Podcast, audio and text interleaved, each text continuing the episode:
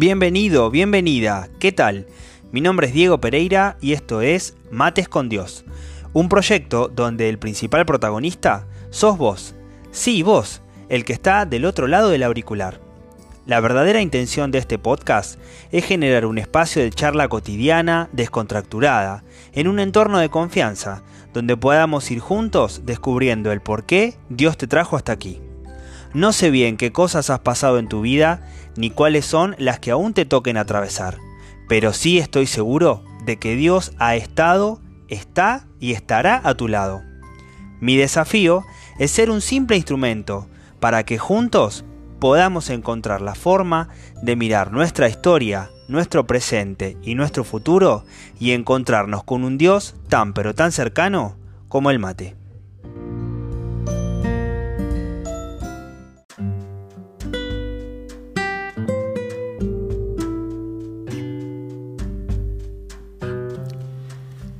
¿Qué tal amigos? Buenos días, buenas noches, buenas tardes. Bueno, los saludo a todos.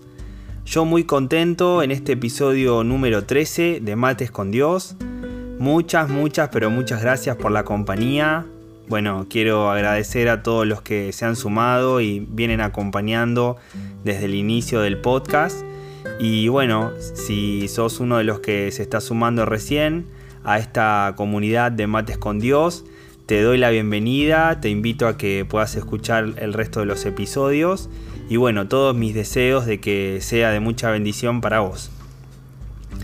Bueno, quiero eh, recordar eh, a toda eh, la comunidad de, Mates con Dios, a todos los materos, que tenemos presencia en este momento en las redes sociales. Estamos dentro de Instagram como mates-con-dios donde bueno nos puedes eh, seguir. Ahí vamos subiendo todas las semanas algunos resúmenes también de los, de los episodios y damos aviso de cuando se sube eh, un nuevo episodio a las distintas plataformas.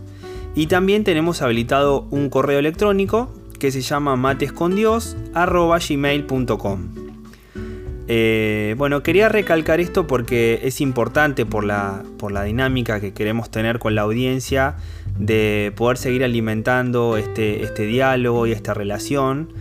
Eh, y bueno, invitarte a que si tuviste en algún momento la emoción o la intención o el impulso de querer inscribirnos y contarnos un poco tu, testimonio, eh, qué cosas viviste o sentiste con alguno de los episodios, bueno, eh, nos los hagas llegar, ¿no? Es siempre muy lindo alimentar el diálogo porque también de esas cosas surgen temas que podemos eh, ir tocando en futuros episodios. Así que bueno, eh, lo esperamos con, mucha alegría. Hecha esta invitación, bueno, nos vamos metiendo de lleno en el tema del episodio de hoy, que bueno, como siempre tratamos de que tenga algún tipo de relación con eh, los, los episodios anteriores, ¿no? En los últimos episodios veníamos conversando un poquito sobre la importancia de la libertad y bueno, esta toma de conciencia sobre cómo Dios eh, nos la regala, ¿no? Y cómo Él la mantiene con nosotros y no, no nos la quita, aun y cuando nosotros a veces tomamos decisiones que son contrarias al bien. Como estuvimos viendo también en episodios anteriores, la libertad eh, trae implícita, eh, bueno, la responsabilidad, ¿no? Y, esto de que trae consecuencias en la toma de decisiones. Cada cosa que elegimos tiene una consecuencia. Pero bueno, en el proceso de, elegir, muchas veces nos encontramos con, con diferentes dudas, ¿no? Diferentes pensamientos. A veces no logramos ver con claridad cuál es la mejor decisión para una situación que, estamos atravesando en nuestra vida. Incluso a veces hay áreas de nuestra vida a las que no nos damos cuenta que no lo participamos eh, a Dios de nuestras decisiones, ¿no? Dejamos algunos aspectos puntuales para conversar con Dios, no lo incluimos en todo. A veces solo hablamos con Dios cuando tenemos alguna dificultad, o tenemos que pedir por alguna situación particular, algo que nos duele o que no podemos manejar. A veces incluso podemos hablar con Él frente a algún momento de crisis. Eh, pero bueno, hay momentos en los que creemos que reducimos el accionar de Dios a una sola área de nuestra vida. Y lo que nos muestra la realidad y la fe es que Dios está actuando constantemente en nuestra vida. Y nosotros tenemos algunos momentos en los que nos toca tomar decisiones. Y que generalmente partimos siempre de nuestras caras de valores. Pero, stop. Si me encuentro en un momento de tener que tomar decisiones, en ese caso surgen preguntas, ¿no? ¿Quién le va a dar eh, valor a estas decisiones? ¿Alguien sabe de los pensamientos y de las dudas por las que a veces eh, uno transita o, o va atravesando todo el proceso de la toma de una decisión? Y si esto es así, ¿hay alguien que la valore? ¿Quién es el que toma ese valor? ¿Dios nos dice algo al respecto de esta situación? ¿Cuántas preguntas, no? Como para poder eh, pensar en este episodio. Bueno, hay algo que es importante que como venimos descubriendo es que a cada situación que nos presenta dificultad, Dios siempre se nos va anticipando y nos deja herramientas en el camino para que podamos enfrentarlas. Y bueno, como sucede en todas las cosas, en el tema de hoy pasa igual, de la misma manera. Dios se nos anticipa. Vamos a tomar como punto de partida para todas estas preguntas con las que empezamos el episodio y nos vamos a centrar en una frase que encontramos dentro del Padre Nuestro.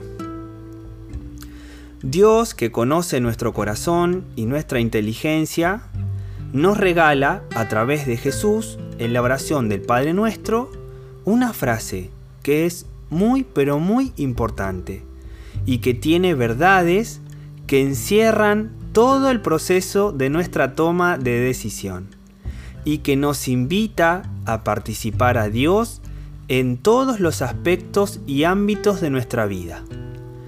Vos te estarás preguntando, ¿cuál es esa frase?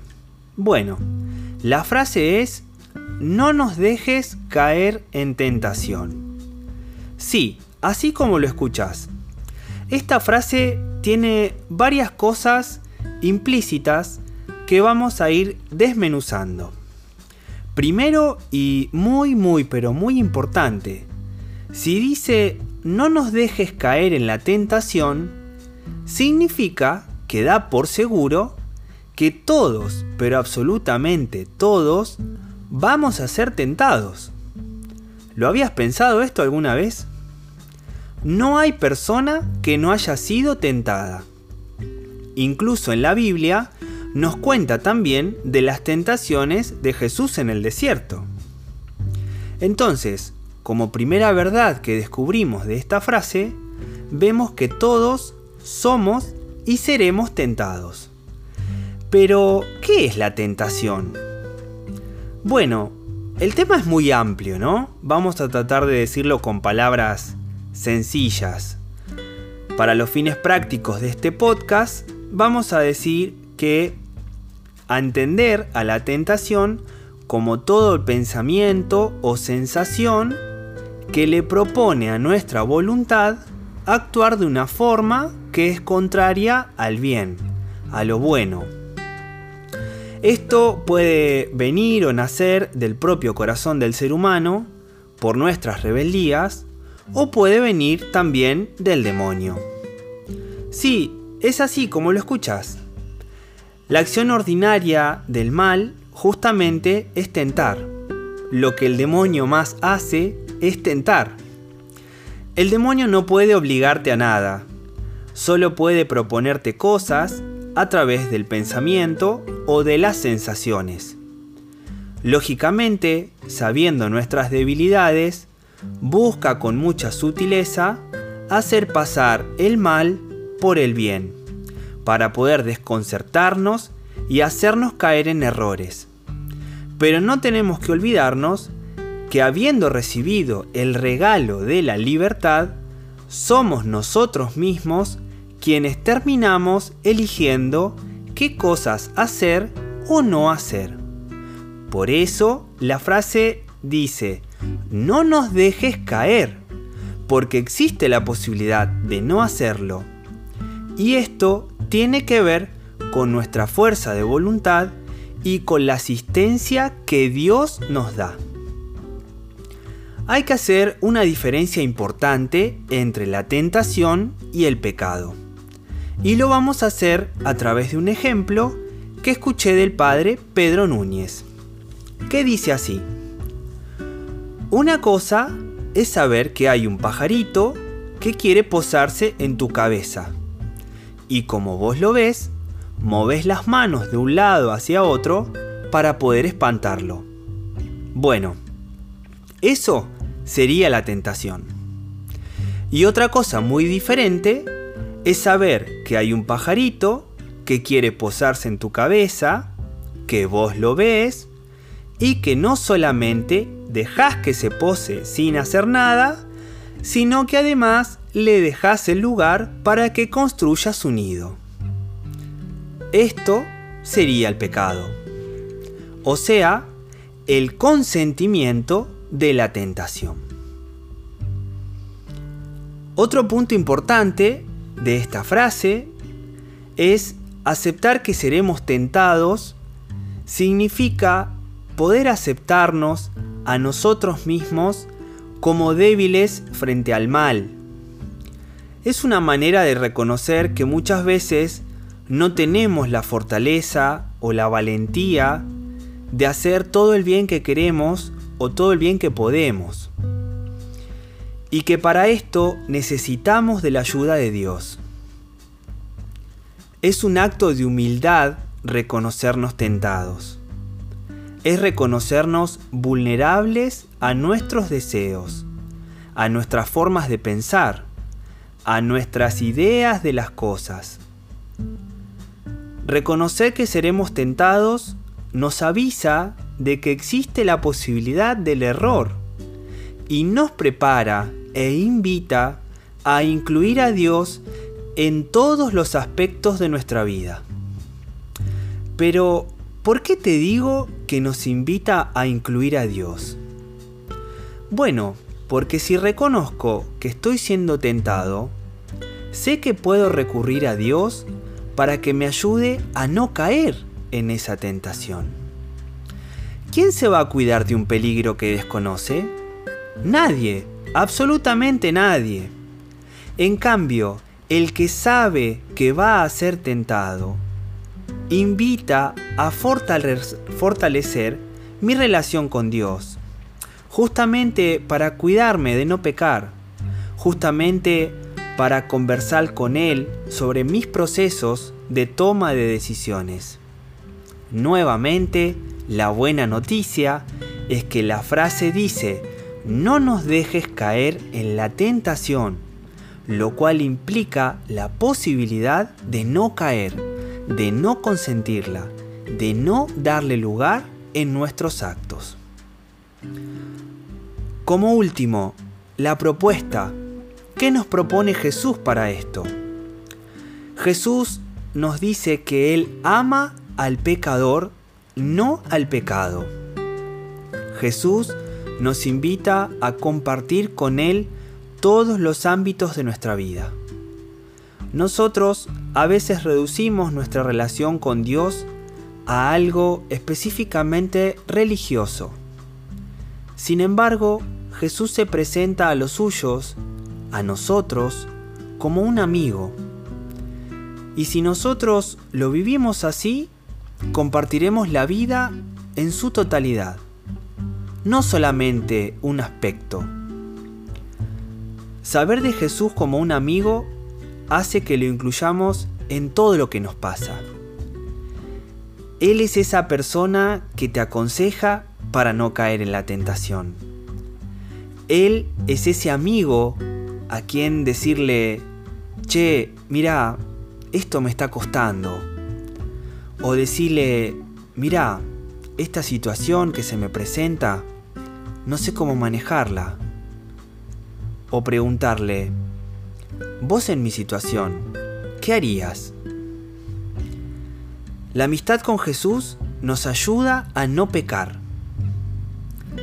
Así que bueno, mis queridos amigos, vamos llegando a nuestro final que como siempre trae algunas preguntitas para que vos también puedas tener tus mates con Dios. Vamos con la primera. ¿Reconoces tus tentaciones? ¿Te sentís fuerte o débil frente a ellas?